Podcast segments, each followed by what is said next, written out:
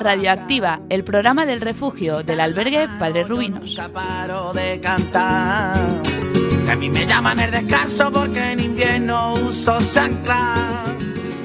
Todos los jueves del mes podrás escucharnos de 6 a 7 de la tarde aquí en la emisora Quack FM en la 103.4. También os puedes seguir en directo desde la página web www.quackfm.org. Los bigotes señoriales que se pasean por Jerez. Hoy, 25 de mayo, parece que llegó el veranito a nuestra querida Coruña. En las playas no cabe ni un alfiler, pero nosotros, no fallando a nuestros fieles radioyentes, seguimos aquí, al pie del cañón.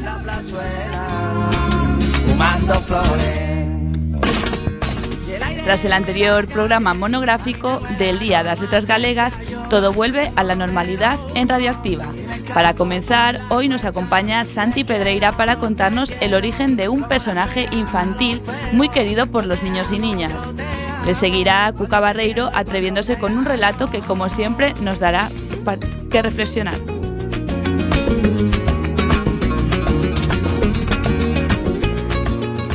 Continuaremos con todos los deportes de manos de Fernando Gajate, que nos hablará de un deporte que hasta ahora nos habló en Radioactiva, la equitación. Y terminaremos con el repaso de la clasificación de nuestra liga social. En todos por igual abordaremos el tema de los estereotipos a razón de un seminario de participación que organiza anualmente la Red Europea de Lucha contra la Pobreza y la Exclusión Social, más conocida como APN, y en el que tuvimos el placer de participar. Agustín Costa nos contará su experiencia.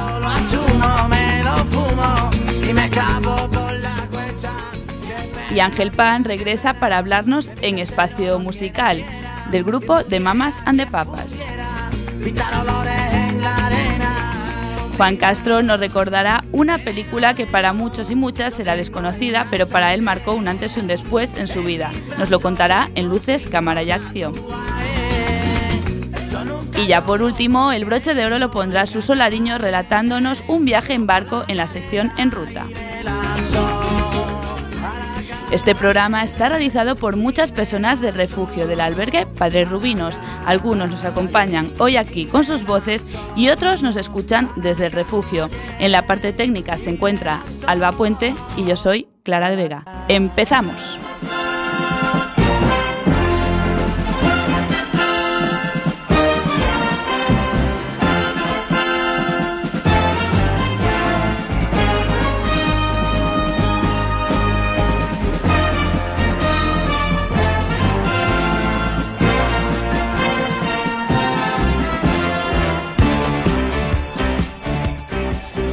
Pues llegamos al número 23 de Radioactiva de esta tercera temporada, que ya son unos cuantos programas. Y como siempre lo haremos presentando a las personas que durante esta hora nos acompañarán. Empezamos, como siempre, por el fondo. Juan Castro, muy buenas tardes. Buenas tardes, Clara. Un placer estar un día más aquí. Muy buenas tardes, Ángel Pam. ¿Qué tal, Clara? Buenas tardes. Muy buenas tardes, Fernando Gajate. Hola, buenas tardes. Muy buenas tardes, Cuca Barreiro. Hola, buenas tardes a todos. Y buenas tardes, Santi Pedreira. Buenas tardes.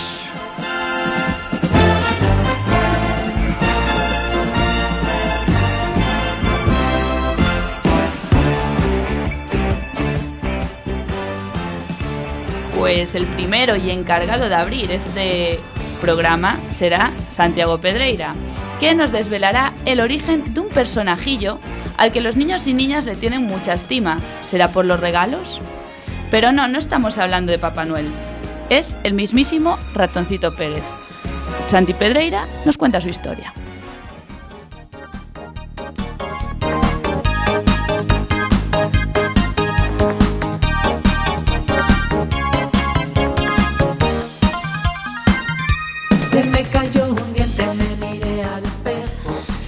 Pepito Pérez era un pequeño ratoncito de ciudad.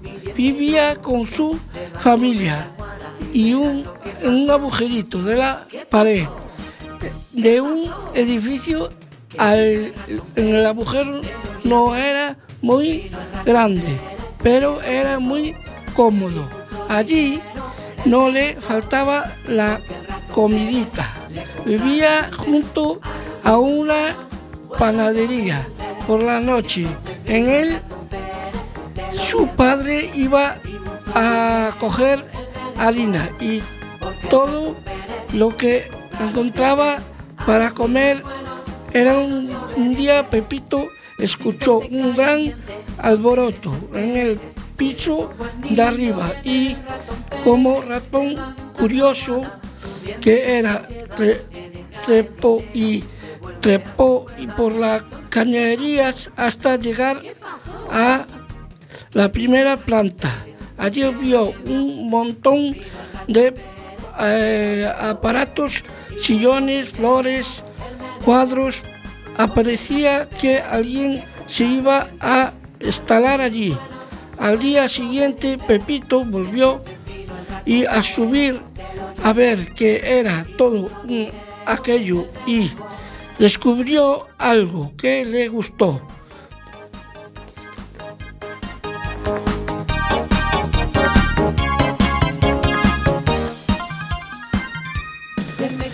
muchísimo en el piso de arriba. Había un puesto y una clínica dental. A partir de entonces todos los días subía y miraba todo lo que hacía el doctor José, miraba y aprendía. Volvía a mirar, apuntaba todo lo que podía en una pequeña libreta de cartón. Después practicaba con su familia lo que sabía a su madre. Le limpiaba, limpió muy bien los dientes a su hermanita. Le curó un dolor de muelas con un pequeñito, pequeñito de medicina. Y así fue como el ratoncito Pérez se fue haciendo famoso. Venía en, el ratón venía a ratones de todas partes para que los curaran. Ratones de campo con una bolsita llena de comida para el ratones de ciudad con sombrero y bastón ratones pequeños grandes.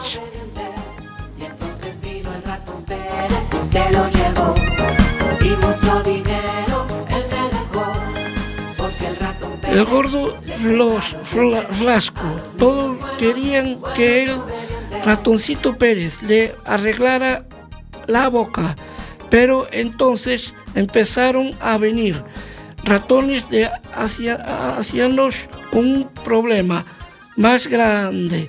No tenía dientes y querían comer turrón, nueces, almendras y todo lo que no podían comer desde que eran jóvenes. El ratoncito Pérez pensó y pensó cómo podía ayudar a estos ratones que confiaban en él. Y como así, siempre que tenía una duda, subió a la clínica dental a mirar. Allí vio como el doctor se le ponía unos dientes de estupendos. Un anciano, esos dientes no eran de personas, los hacían en una gran fábrica para los dentistas, pero esos dientes eran enormes y no le servían al, a él para nada. Entonces cuando ya se iba a ir a su casa sin encontrar la solución, apareció la clínica de un niño con su mamá. El niño quería que el doctor le quitara un diente de leche para que le salieran rápido el diente fuerte y grande. El doctor se lo quitó y se lo dio de recuerdo. El ratoncito Pérez encontró la solución. Ir a la casa de ese niño y le comprarle el diente pensó, lo siguió por toda la ciudad y cuando por fin llegó a la casa se encontró con un enorme gato y no pudo entrar. Eh, el ratoncito Pérez se esperó a que todos se durmieran y entonces entró a la habitación del niño. El niño se había dormido mirando y mirando su diente y lo había puesto debajo de su almohada. Al pobre ratoncito Pérez le costó mucho entrar en el diente, pero al fin encontró y le dijo al niño un bonito regalo. A la mañana siguiente, el niño vio el regalo y se puso contentísimo y se lo contó a todos sus amigos del colegio. A partir de ese día, todos los niños eh, dejaban sus dientes de leche debajo de la almohada y al ratoncito Pérez los recoge, y les di, deja a cambio un bonito regalo. Y colorín colorado, este cuento se ha acabado.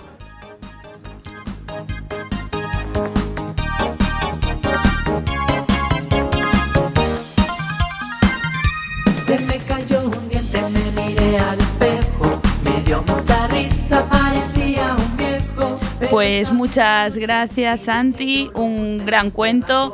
Eh, pues si no fuera por ti seguro que muchos y muchas de nosotros no conocíamos este, este cuento y el origen de este personaje.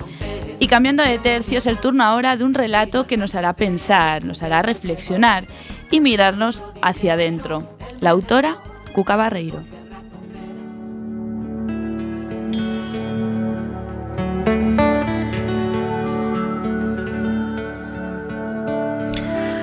todas las mañanas paraba a desayunar en el mismo café. Y siempre estaba un hombre mayor, casi un anciano, sentado en un extremo de la barra. Se saludaban con cortesía, como todos los parroquianos de aquel bar de barrio. Gente que se conocía, pero solo de vista. Nadie conocía realmente las vidas y vivencias de cada uno de ellos. Pero aquella mañana fue diferente. El único sitio que quedaba libre era un taburete situado en el extremo de la barra, justo al lado de donde estaba sentado el anciano. Ella se dirigió hacia allí, se sentó y, como siempre, sin necesidad de pedir su consumición, Manolo, el barman, le sirvió su cortado matutino. Los clientes hablaban de fútbol, de política, en fin, de todo eso que tanto nos gusta a los españoles hablar cuando estamos en el bar. Se dio cuenta de que el anciano la miraba más fijamente de lo habitual. No era acoso, era una mirada limpia, admirativa. Le extrañó. Jamás había mantenido una conversación, excepto los saludos de rigor o el típico comentario sobre el tiempo. ¿Qué tal está usted? le preguntó el anciano. Bien, gracias. A usted lo veo muy bien, respondió ella. Sí, por fin he conseguido vaciar la maleta, contestó el anciano. Se quedó perpleja. ¿De qué hablaba? Bueno, hay ciertas edades en que ya se empieza a perder un poco el norte, así que tal vez sería mejor seguir el tema sin comprometerse con preguntas o respuestas incómodas. Me alegro, le dijo. Ahora se sentirá mejor. Por supuesto, contestó el anciano. Y le aconsejo que usted también lo haga. Hace ya tiempo que la observo y veo que el peso de su maleta es demasiado para usted. Una mujer joven que todavía tiene mucha vida por delante debe dejar sitio en su maleta para que quepa todo lo que todavía le queda por vivir. ¿Qué pasaba? ¿De qué hablaba aquel hombre? se preguntó. Su primera intención fue pagar su café e irse. Aquel hombre no estaba en sus cabales, pero algo lo obligó a quedarse. Curiosidad, no lo sabía, pero se sorprendió a sí misma diciendo, Disculpe, pero no entiendo lo que quiere decir. Yo no llevo una maleta. El bolso es grande, pero no es una maleta. Pero ya sabe cómo somos las mujeres de precavidas. En el bolso llevamos de todo. Lo sé, contestó el hombre, pero créame, no la ve, pero la lleva. Todos lo hacemos. No es una maleta física, es la maleta de nuestra vida, de nuestras vivencias. Es la carga que nos da la vida. Unas pesan más que otras. Pero la inteligencia es ir vaciándolas para que siempre mantenga un peso que podamos transportar sin que nos afecte. Le miró sorprendida, pero pensó que tal vez el anciano no estaba tan ido como parecía. Sí, tenía razón.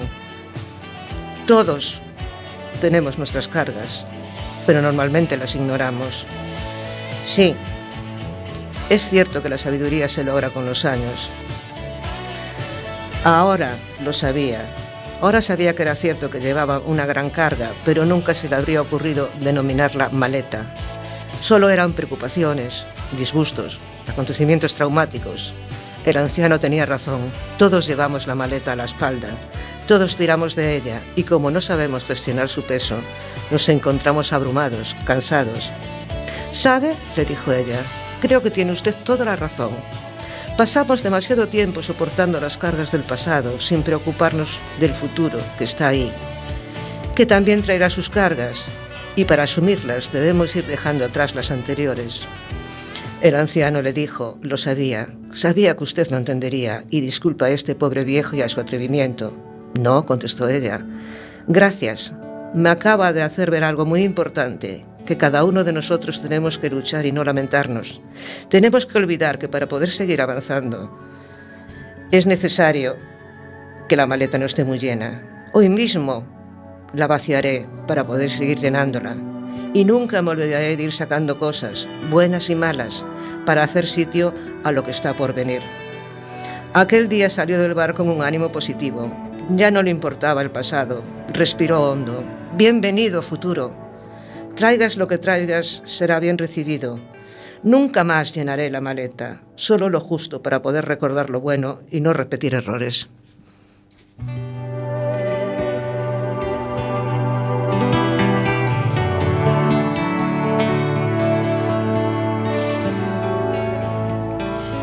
Desde luego, y en esto creo que estaremos de acuerdo todos y todas, colgamos a las espaldas una mochila tan pesada que nos impida caminar con soltura y ligereza muchas veces. Y lo mejor es dejar esas cargas a un lado y mirar hacia el futuro, livianos y aliviados. Gracias, Cuca, por recordárnoslo. Muy necesario para nuestras vidas. Gracias de corazón y nosotros continuamos. Continuamos aquí en Radioactiva, el programa del refugio del albergue Padre Rubinos. Eh, son las 6 y 17, estamos en Cuac FM, en directo. A continuación, Fernando Gajate con los deportes.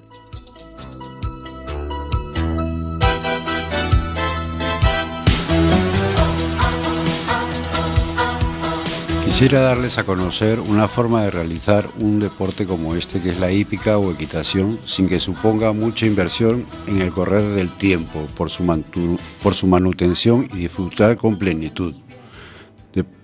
El deporte hípica rupestre, hay muchas maneras de llevar a cabo este deporte sin gastar tanto dinero en su divertimento, como mucha gente pueda pensar. Hablemos de la manutención del animal en principio. Es imprescindible un box, refugio o cuadra techada por las inclemencias del tiempo, abrigado en invierno y ventilado fresco en verano. El alimento del animal puede ser grano, maíz o pasto, alfalfa o heno afrecho y cebada como energizante opcional. Un abrevadero cerca de este o dentro de este, como a la vez también un ladrillo de sal dentro del comedero. Dependerá del peso aproximado del animal calcular la ingesta del alimento de sólido y paja diaria y agua toda la que se desee de dos a tres veces al día. Lo ideal en la ingesta de alimento es la mitad de la ración diaria por la mañana y al final del día la otra mitad, según el ejercicio de este en el tiempo que se disponga de este maravilloso deporte y compromiso de jinete o amazona. Acerca de la higiene del animal, mantenerle la pesebrera limpia, relleno de esta debe ser con virutas de madera, serrín o cáscaras de arroz, según lo que le dispongan los dueños como también los cascos y su mantenimiento, aproximadamente despalmar cada dos meses. No es estrictamente necesario errarle. Se puede mantener sin errar siempre y cuando tenga un ejercicio continuo para que tenga un desgaste parejo, pero igualmente siempre darle su servicio de, despalme para que sus cascos o aplomo se mantengan parejos. Se, se parece mucho a una pedicura. Es importante que para realizar este mantenimiento se realicen con las herramientas idóneas. También es preciso tener los cepillos correspondientes para la manutención del pelo, tanto como las crines.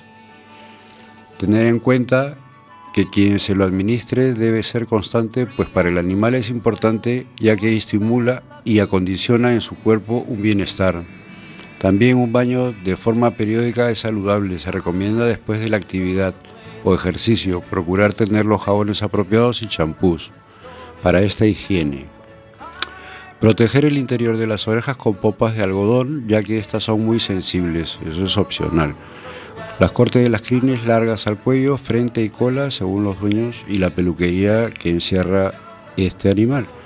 La equipación indispensable debe ser jáquima de descanso cabezada, cabezada con riendas y bocados, gualdrapa, montura con cincha, según la modalidad de monta, pechera, colera y cuerdas, alforjas si se desea, vendas para las manos y patas del animal, de ejercicio y de descanso, los estribos correspondientes según la modalidad que se vaya a realizar.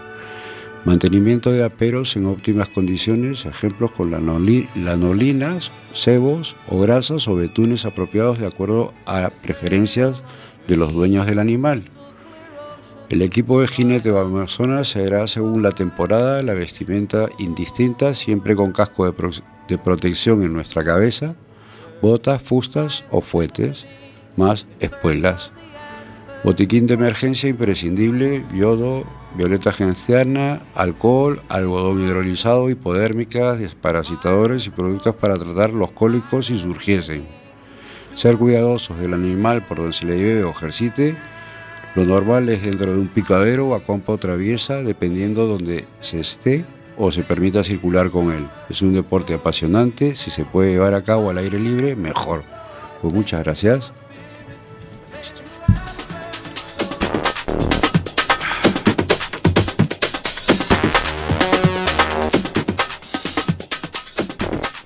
Gracias a ti, Fernando, por abrirnos las puertas del mundo de la equitación y darnos esas instrucciones pues, de este deporte que al menos aquí en Radioactiva nunca se había hablado. Y de las, dos, de las cuatro patas pasamos a las dos, al repaso semanal de nuestra liga social.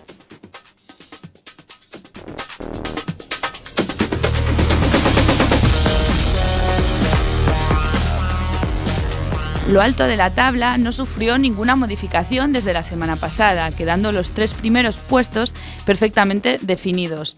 Lo lidera Secretariado Gitano con 33 puntos, que no se puede confiar mucho porque solo le saca 3 puntos a Asamblea de Dios, que se encuentra con 30. Menos ventaja tiene el tercer puesto ocupado por Reto con 21. Y lo que sí sufrió cambios fue el final de la tabla, Cruz Roja adelanta a Ecos do Sur sumando su primer punto en, toda, en todo este campeonato. Parece que en la reta final de esta liga se puso un poco las pilas los de Cruz Roja para salir del último puesto.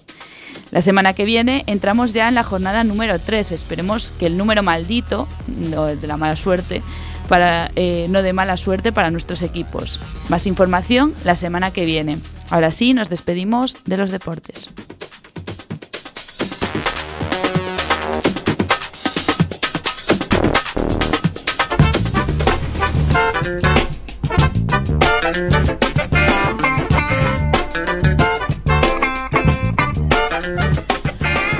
Nos despedimos de los deportes, pero no del programa. Eh, a continuación, todos por igual, Agustín Costa nos dará una lección referente a los estereotipos. En unos segundos, aquí en Radioactiva, el programa del refugio del albergue Padre Rubinos. Son las 6 y 24. Estamos en directo en Cuac FM en la 103.4. También podéis seguirnos por la página web www.cuacfm.org.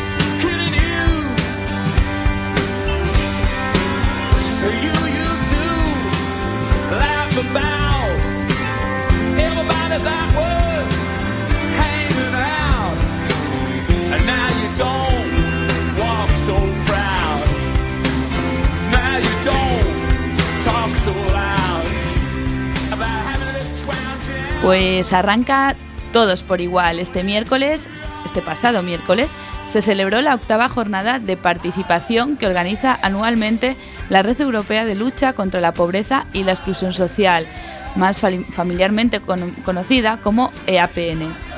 Este año, bajo el título Participando contra prejuicios y mentiras, se abordó el tema de los estereotipos que se crean en los diferentes estratos o colectivos de la sociedad. Nosotros, padres rubinos, tuvimos el lujo de poder participar en este seminario y dar nuestra visión de esos estereotipos y de cómo afectan a nuestros usuarios y usuarias del albergue. Agustín Costa estuvo allí y hoy está aquí. Abandona sus relatos, eh, que ya son habituales en Radioactiva, para explicarnos pues, cómo, cómo aconteció este seminario. Muy buenas tardes, Agustín. Hola, buenas tardes. ¿Cómo fue? Cuéntanos, ¿cómo fue la experiencia? Ah, fue buena, fue muy bonita, fue divertida, muy interactiva y muchas asociaciones, mucha gente y, y con muy buena actitud. Quizás fue lo que más me llamó la atención, la- las ganas que tenía la gente de, de participar, compartir, experimentar, estuvo bien. Que había mm, multitud de asociaciones de diferentes eh, colectivos, de minorías étnicas, personas con discapacidad, personas migradas, personas sin hogar. Y de, todo, de todas ellas, de todas esas asociaciones o de todos esos colectivos, ¿con cuál te relacionaste más o con cuál te relacionaste que anteriormente no te había relacionado? Relacionar, yo creo que nos relacionamos todos bastante. Todos los que estábamos allí, porque incluso hubo grupos de trabajo y yo creo que estábamos todos los colectivos bien representados. Entonces tuvimos que relacionarnos, trabajar juntos y quieras que no, al final yo creo que nos acabamos conociendo casi todos, ¿no? In- incluso entre todos los grupos. Pues no sé, yo a lo mejor el colectivo secretario de Gitano ya los, los conocía más o... Pero, por ejemplo, otras aso- asociaciones como Amaranta, incluso la de EAPN, pues no, nunca he seguido su labor. Me llamó mucho la atención la de Ecos del Sur, aunque quizás no fuera una persona con la que hablé más directamente, pero sí que me llamó mucho su atención su ponencia y las cosas que, que habló. Y en general yo creo que nos, nos relacionamos entre todos bastante bien y, y la gente hablaba, compartía y exponía ideas. Fue un encuentro fructífero, ¿no? Y Sí, sí, sí. Pocas veces se, se reúnen técnicos y usuarios de diferentes asociaciones para poner en común pues inquietudes que tanto técnicos como, como usuarios pues, pues se tienen, ¿no? Sí, sí. Y tengo entendido que era la primera vez que ibas de ponente a un seminario. ¿Y cómo, cómo te sentiste? Bien, bien. O- Yo en un seminario, hablar en público sí que había hablado en otras, por, por otras circunstancias, pero no, no, no en este tipo de eventos. Y la verdad que bien, pero luego un poco abrumado por todas las consecuencias de que seas tú uno de los que hable, pues todo el mundo te viene a preguntar, saludar y tal, y te sientes así un poco, no sé, un poco fuera de, fuera de mí, ¿no? Y tal. Pero bueno, fue, fue muy bonito y la gente muy, muy respondió, yo, la verdad que muy bien, sí, sí. Doy fe que, que respondió muy bien las, las personas que estábamos allí. Y bueno, nuestra ponencia, ¿no? Fuimos eh, tú y yo, eh, iba sobre los estereotipos que se crean hacia las personas sin hogar. ¿Cuáles dirías que son los principales? Princip- Los, pri- los principales estereotipos Sí, de, sí. de las personas sin hogar. Sin hogar. Hay muchos. Yo creo que hay muchos dañinos. Por ejemplo, el de que estás así porque quieres. Yo creo que es uno de los que más están así porque quieren. Si en total no quieren trabajar. ¿Sabes? O sea, lo único que quieren es dinero para, para emborracharse. Eh, yo creo que son muy, muy comunes. Muy, son demasiado comunes y, y demasiado mentira a lo mejor que alguna vez sea verdad. Yo no digo que alguna vez no sean verdad, pero yo creo que son demasiado mentira y son unos vagos, no se concentran. Da igual lo que, si en total no van a ser capaces. Y hay, hay muchos estereotipos. El tema de los consumos también Los consumos, sale. Claro, solo, solo, solo quieren el dinero para... ¿Para qué lo quieren? Ellos no quieren trabajar, ellos no quieren salir de esa vida, ellos quieren vivir así. Y claro, alguna vez será verdad también, pero ¿Y en qué medida crees que afecta a estas personas, a ti en perso- personalmente, pero bueno, Ah, sí, sí. en general? yo creo que es amplio, el, sí, sí, es, es grande porque lo hablábamos el otro día, que el problema de esto es que al final te lo acabas creyendo. Al final tú ya no buscas trabajo porque ¿para qué? Si en total, ¿qué va a pensar de, si me conoce y me ha visto por la, ¿qué, qué va a pensar de mí? ¿no? O sea, ¿cómo me voy a enfrentar yo? Entonces, todo este te- tipo de estereotipos crean un caldo de cultivo para que tú no, no, no, no despliegue a arrancar en la vida y te vayas quedando cada vez más estancado, más estancado, más estancado y con, como hablaba Cuca, con más peso, con más carga, con más carga y, y- no das, no sabes por qué, pero no das hecho. Y al final te, te encierras como en un círculo, como una madeja de la que no, no eres capaz de salir. Y tú ni siquiera sabes cómo se ha entrado. Es un poco, no sé si se me ha explicado bien, pero que todos este tipo de estereotipos lo que hacen es atraparte invisiblemente porque, porque te afectan a ti, afectan a, las- afectan a tu madre, a tu padre, a tu hermano, porque ¿qué piensa tu hermano de ti? ¿O qué piensa tu madre de ti? Pues eh, lo- las cosas que, que llegan son este tipo de frases panfletarias, ¿no? Pum, pum, pum. Y, y se quedan dentro y al final se, hacen, se convierten en casi en verdad, ¿no? Y al final nos los acabamos creyendo. Yo creo que el mayor problema es eso, en que, en que creemos que al final es, es la realidad. Claro, por ejemplo, a la hora de buscar trabajo, eh, si comentas que vives en un albergue o crees que ten- tendrás posibilidades de trabajar o que si te contratan y un día faltas, pues igual por una indisposición que podría ser, pues igual dice, ay, ya piensan mal, ¿no? Claro. Eso, eso puede pasar.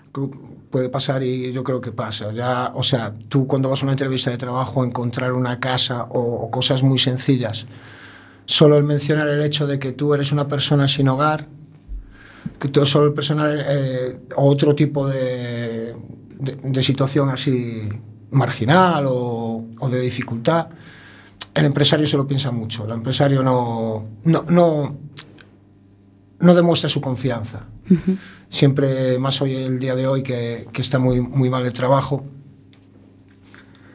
Tú no, si- si- no puedes ir exponiendo por ahí todas tus realidades, ¿no? Quizás, no sé. Y la segunda parte de la pregunta. No, digo que si, si, era, si es cierto que, que realmente perjudica dentro de una vida laboral y... Mm. Yo creo que en realidad, si, si no nos creyéramos nada de esto, las cosas pueden ser mucho más fáciles. Incluso aunque yo tenga una carencia, yo creo que son suplibles, ¿no? O sea que con, en, en el entorno laboral o familiar o el que sea, podía, podía suplirse, pero como, como no, empiezo a creerme las cosas, eh, todo el mundo empieza a creerse los estereotipos, se crea el, el caldo de cultivo perfecto y al final pues no, no te permite ni Avanzar. ni avanzar porque no te permite necesidades básicas, cosas que, que- que es que la gente, la- el 80% de las personas no piensan en ellas como, como las personas sin hogar. Ya. Perdona, ¿puedo Sí. hacer un comentario? Mira, yo, yo pienso que también es cuestión de romper un poco barreras, ¿no? Porque esos estereotipos no nos pueden minar. Es cuestión de la actitud que también cada persona debe imponerse. Por mucho que pueda, el hábito no es al monje. El hecho que tú vivas en un refugio o que vivas yo que sé, que alguien te haya podido dar alojamiento en algún sitio y que te sirva de punto de partida, ya no pienses en todo el mundo. Todo el mundo te puede decir esto, te puede decir lo otro, que te puede minar, de acuerdo, pero siempre y cuando tú lo permitas. Si tú permites que todo ese estereotipo te machaque y dale que te pego y tal, tienes que hacer caso omiso de todas esas otras personas que más que ayudarte a salir te están intoxicando. Entonces tú no puedes permitir que te intoxiquen, porque si uno no piensa en uno mismo, aunque suene egoísta, ¿cómo saldremos nosotros para comprar las necesidades básicas? Pero que todo esto que implique un, vamos, un- una, una reacción, ¿no? una reacción en la cual digas, pues yo a partir de mañana voy a poner toda esa carne en el asador, voy a hacer, eh, a ver, voy a poner de mi parte todo lo que esté a mi alcance para salir de esta situación en la que me encuentro, ¿no? Y luchar, ¿no? Luchar, pero no solamente ese día, el otro. Llueva, truene, relampaguee, caiga tormenta, lluvia, hasta que te salpique quizás hasta la cintura. ¿Qué más da? La cuestión es que hay que agotar todas las posibilidades, ¿vale? Y no der- mm, somos seres humanos, claro, o sea, a ver, con el correr del tiempo a lo A ver, mejor... yo, yo creo que lo principal, sí. porque bueno, estábamos hablando de una parte que es las consecuencias, ¿no? Sí. Pero yo creo que hay soluciones, hay soluciones claras y además las soluciones como las tenemos nosotros en los bolsillos, no hace falta grandes artificios, ni No, no, no. grandes... Y sobre todo es eso, empezar a analizar, a tener una capacidad crítica sobre el entorno y sobre ti mismo, Mm, respetarte, sí. respetar a los demás y luego ver la verdad de, de estos estereotipos, porque puede ser que alguno sea verdad. Yo no, los estereotipos no nacen de la nada, ni son malos, ni No, ya. a- exageradamente malos, pero sí que tenemos que empezar a pensar en que, que no- cuáles no son verdad y con cuáles tengo que tirar para adelante y con cuáles no, cuáles, cuáles tengo que pedir ayuda, que también es un... Si tengo alguna necesidad, tengo que pedir ayuda a las personas indicadas Claro. y, y- y luchar contra eso, que es, es muy fácil. Yo- O sea, muy fácil no es, pero creo que tenemos todo lo necesario como para empezar a luchar contra los estereotipos y sobre todo desde nosotros mismos, desde, desde nuestro propio interior, Pues, pues una, creernos. una buena forma de empezar con nosotros mismos es haciéndonos un autoanálisis de nosotros mismos para con la sociedad, ¿no? Claro. Y afrontar el día a día, pues, a, a, por ejemplo, agotar todas las posibilidades de todos los eh, servidores de trabajo, aunque uno piense interiormente que por vivir donde vives, ¿vale?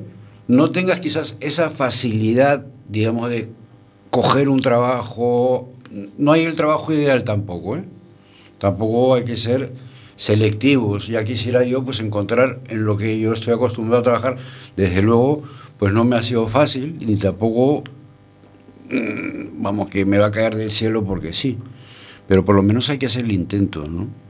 Hay que estar ahí, hay que, bueno, uno como ser humano también se puede derrumbar, que es lógico, que no pasa nada. Pero tomar el tiempo suficiente como para reaccionar, ¿no? Y que no dejarse llevar por la corriente. Perdón. Siento cortar esta tertulia que está siendo muy, muy interesante, pero es que nos vamos de tiempo. Simplemente deciros a los dos que a pesar de las barreras que pone la sociedad, eh, las empresas, para no dejar avanzar, ¿no? A no dejarnos avanzar, pues lo que dices tú, eh, Fernando, hay que luchar, hay que romper esas barreras y eso tenemos que hacerlo desde, desde nosotros mismos. Y bueno, pues con fuerza y, y la verdad que un placer teneros a los dos y de verdad me da un montón de pena eh, terminar esta, esta tertulia, pero es que se nos va el tiempo. Muchísimas gracias a los dos. Gracias. Gracias a ti.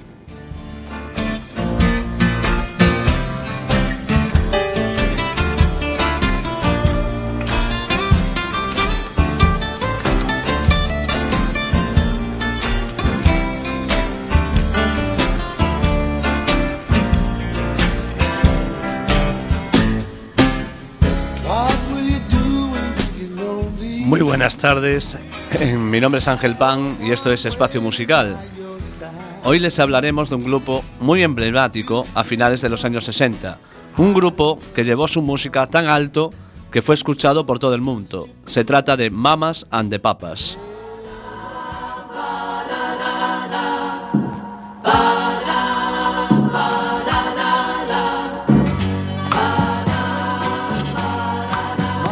Formaron la banda después de que fracasaran sus anteriores grupos de música folk. Su primer éxito en España fue Monday Monday, primer número uno de la historia de los 40 principales el 18 de julio del año 1966, aunque el lado B del disco, la canción California Dreaming, fue la que ha perdurado en el tiempo y la que más identifica al grupo. El nombre del grupo fue inspirado en un programa de entrevistas que se metía a diario en la televisión. Después que el grupo grabó su álbum If You Can Believe Your Eyes and Ears, la banda fue conocida por un tiempo como The Magic Cycle, el círculo mágico. Buscando un nombre fácil de recordar, ellos se sentaron a pensar uno nuevo. Alguien encendió la televisión y estaban transmitiendo un programa de, un programa de entrevistas.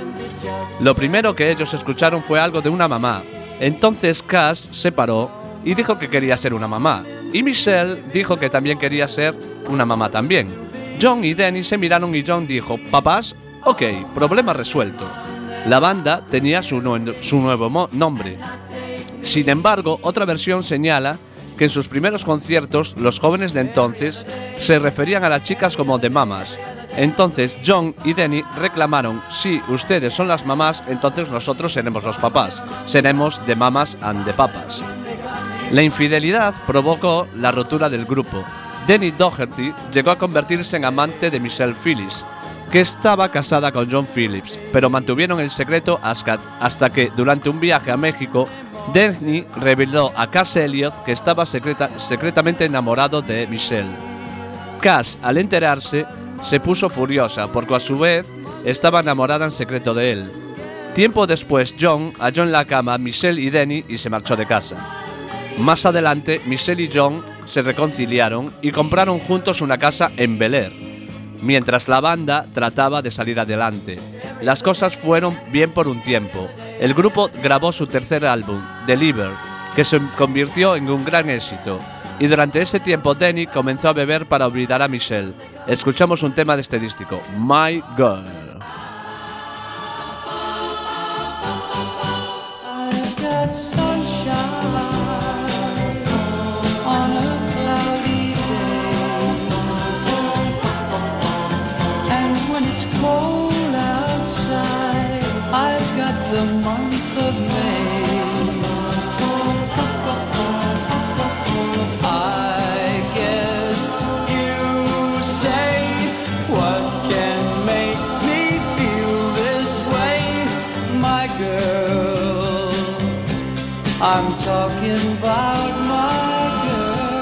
El grupo se disolvió en el año 1968. En una entrevista tras su separación en la revista Rolling Stone, Cass admitió que ella había de- declarado a sus compañeros que quería ser solista y que eso había propiciado la rotura del grupo.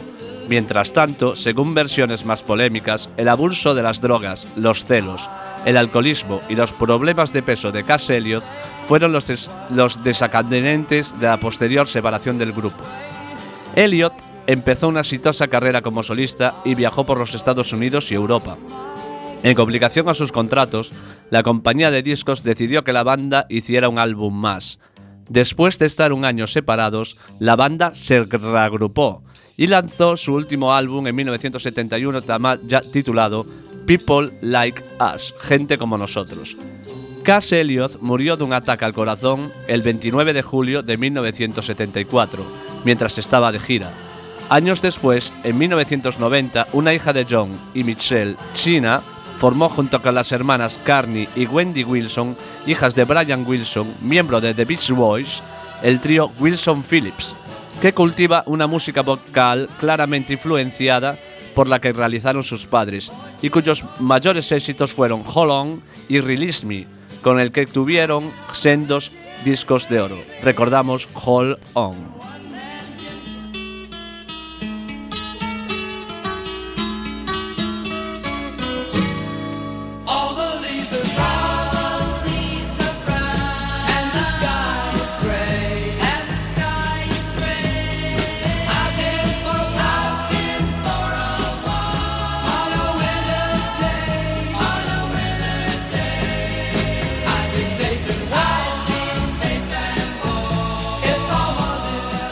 Lógicamente, queridos radio oyentes, lo que están escuchando no es Hold On, sino la canción mítica de California Dreamin' del mismo grupo. En el año 1998, el grupo ingresó en el Salón de la Fama del Rock and Rock and Roll. Papa John Phillips murió de un infarto el 18 de marzo del 2001. El 19 de enero de 2007 falleció Denny Doherty por unos problemas reales. Con esto, quisiera realizar este pequeño homenaje a este gran grupo. Y escuchamos Hold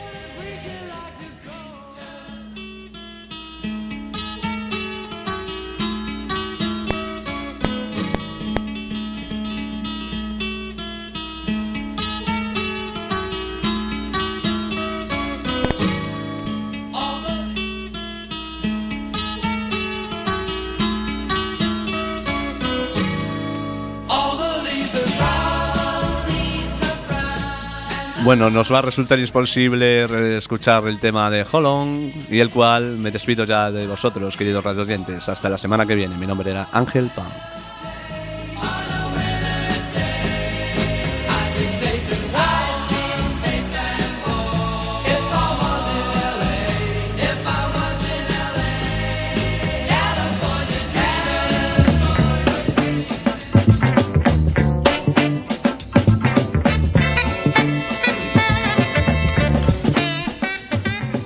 Gracias Ángel por recordarnos este gran grupo eh, de los años 80, 70, sí, 60, correcto. Estoy muy bien informada, como veis. Eh, un placer tenerte de vuelta aquí otra vez en las ondas de Quack FM. Esperemos que sigas viniendo. Eh, seguimos aquí en Radioactiva, el programa del refugio del albergue Padre Rubinos. Son las 6 y 46 minutos. Estamos directo, en directo en Quack FM, en la 103.4. Eh, a continuación, Luces, Cámara y Acción, esta vez estará a cargo de Juan Castro, que nos hablará de una película que ha marcado mucho en su vida. Lo escuchamos. Buenas tardes.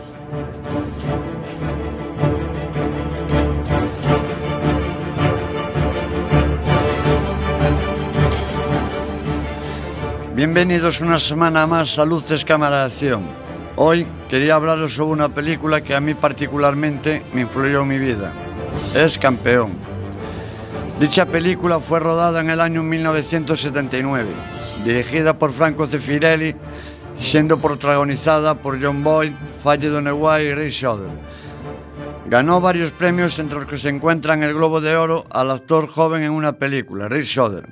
Campeón hace referencia a la vida de John Boyd, Billy Flynn. La película está basada en hechos reales. Billy es un campeón de boxeo, entrenador de caballos en Florida, después de su retirada del ring por las secuelas que le habían dejado en la cabeza su última pelea. Después de que su mujer lo abandone, consigue ganar el dinero suficiente para la custodia de su hijo, al cual adora a su padre, al que considera un héroe, amigo y por supuesto padre. Después de un tiempo, aparece de nuevo la madre del niño, llamado TJ en la película. Y después de empezar a tratar con la madre, empieza a cogerle cariño y a quererla, a lo que su padre se opone rotundamente, diciéndole que no merece ser la madre de su hijo y que además, cuando los abandonó, le dijo al niño que su madre había fallecido. Con el paso del tiempo, Campeón se aficiona al juego y comienza a acumular, deudas hasta no poder afrontarlas, pues ya debía demasiado dinero. Tomar la decisión de regresar al boxeo, algo a lo que su entrenador se opone rotundamente por las secuelas que tenía y que ponían en peligro su vida, pero debido a las deudas y a querer darle un futuro mejor a su hijo, logra convencer para que le deje pelear. Comienza a entrenar duramente para su regreso al ring, hasta el día de la pelea. Su contrincante, mucho más joven que él, y después de una dura y larga pelea, campeón logra vencer, pero debido a los golpes recibidos en la cabeza, tiene que ser retirado con ayuda, pues ya no es capaz ni de caminar. Una vez en la camilla y en los vestuarios pide hablar con su hijo y le cuenta la verdad, diciéndole que su madre es una buena mujer. En ese momento cierra los ojos y el médico lo da por fallecido, mientras el niño llora desconsolado, porque no entiende la situación hasta que le dicen que su padre falleció y se fue para siempre, momento el cual fue muy duro para el niño. Cuando su madre llega a los vestuarios y se entera de lo sucedido y ve a su hijo llorando desconsoladamente, el niño se acerca a ella y se, abra- abrazan. Algunos científicos consideran esta película como la más triste de la historia del cine. Tras esta puesta a punto sobre campeón, quería dar mi punto de vista personal. Y después de ver a lo largo de años la película en varias ocasiones, pienso que nunca se debe decir a un hijo que su madre ha fallecido, aunque los abandone. Pues si es muy pequeño, cuando vaya creciendo, se le puede decir la verdad, ya que nunca sabes lo que va a pasar en el futuro. Y todo el mundo tiene derecho a saber la verdad sobre sus padres, por lo que considero que no se debe ocultar y menos mentirle diciéndole que han fallecido. La película basada en hechos reales nos demuestra el por qué yo personalmente pienso así, ya que debido a la afición a las apuestas, campeón tiene que volver a pelear por dar algo mejor a su hijo, pagar las deudas y terminar pagándolo con su propia vida. Él y la persona que él había dicho a su hijo falleciera es la que termina haciéndose cargo del hijo. No creo que por haberle mentido a su hijo iba a ser mejor o peor padre, además de que no debemos ocultar algo así a un hijo. Todos cometemos errores. El padre lo cometió con las apuestas y lo pagó con su vida. Y si la madre no apareciera antes y el niño supiera quién era su madre y que estaba viva, ¿qué hubiera pasado con el niño? Pensemos si vale la pena mentir así a un niño o esperar el momento de decirle la verdad y que decida si quiere saber o no de su madre. Pero no quitemos la opción de que pueda cuando sea adulto decidir si quiere o no saber dónde está su madre.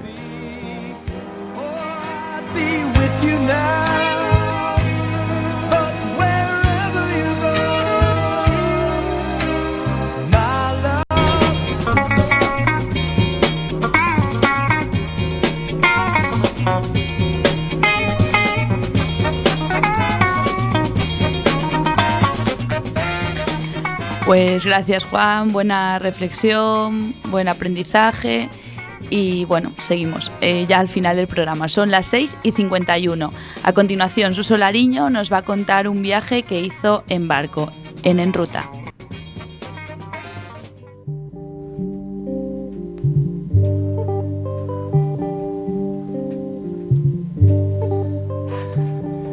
Hola, buenas tardes a todos. Soy Suso Lariño. Comenzamos el apartado En Ruta.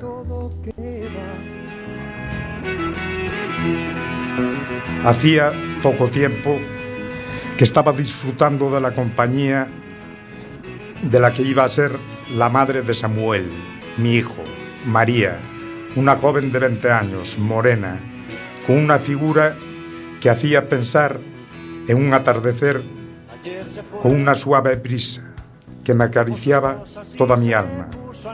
De repente me llegó la noticia de que Herala tenía que formar una nueva tripulación. Tenía que trasladarme a Vigo con mi cuñado, que era el jefe de máquinas, su esposa, que era mi hermana, o su esposa, que era mi hermana, y mi mujer. Tenía que llegar allí porque allí estaba el Leirón, nombre del barco. Teníamos que preparar el barco, en otras palabras, arrancharlo, ponerlo totalmente operativo. Para hacer pasar estas semanas más rápidas y más cortas, diremos que se marcó, se midió el nuevo alambre. En el entrepuente se pusieron las nuevas cajas para el pescado. Y por supuesto salimos a probar en la ría el nuevo arte. También lo que llamamos el furulo, el avión. Todo esto necesario para mandar información desde la misma boca de- del cope al puente. Estaba todo en orden, listo para zarpar hacia Wallis Bay, parando en Tenerife para llevarnos algunos víveres que faltaban.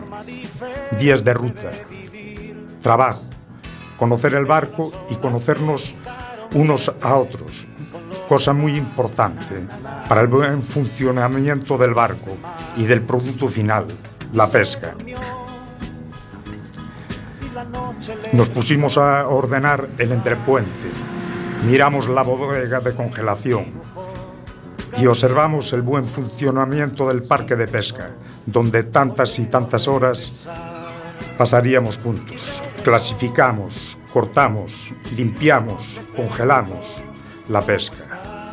Y cuidado, porque estas máquinas pueden hacerte perder un dedo o una mano, como por desgracia tuvimos la mala suerte de ver. La primera copada a bordo no tuvo nada que ver con las anteriores realizadas, en Bajura o en el Gran Sol. Por supuesto, bastante más tripulación. Las, di- las dimensiones del barco eran mayores en comparación a las pequeñas embarcaciones de Bajura. El cope surgió de súbito a la superficie y yo por primera vez veía a los que llamábamos los lobitos surfeando. Parecía que estaban jugando sobre las olas, donde alguno de ellos conseguía sacar de la arte alguna merluza. Con un movimiento rápido y brusco de cuello, la apartaban y se la comían. La pesca se limpiaba, cortaba, fileteaba. El resto de la pesca por piezas se podía pesar. Pasamos a los túneles de congelado, pasando después al, al encintado de las cajas. Le poníamos el nombre de la empresa. Después al, al canal, a la canaleta. Estivábamos la pesca. Ropa especial para el frío. Menos 30 grados. Manolo y yo éramos los bodegueros. Más trabajo, más dinero. Por fin llegó el primer sellado de la bodega y entrepuente. Por primera vez llegué a Wellsdale. La rutina era descargar y descansar, pero tierra y dinero. En, en aquel tiempo la moneda era el rand, sobre unas 65 pesetas. Sudáfrica. el porcentaje de pesca y lo que tenía estipulado cada tripulante era sagrado, era para nuestras familias.